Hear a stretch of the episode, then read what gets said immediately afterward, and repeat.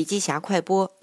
裂变式创业对你来说应该一点都不陌生吧？开着特斯拉用十五天打通南北充电之路的综艺呢，在二零一六年将开启他八十天的环球之旅。在以往的分享中，他讲到芬尼建设超级幼儿园，为员工谋福利，员工呢便自发的发朋友圈为你打广告。芬尼创办裂变式创业大赛，筛选人才，用类似 Uber 的方案呢，打造亲热 Phoenix 共享经济模式，全民抗击雾霾等创新探索。除此之外呢，这次综艺又透露了一个新玩法。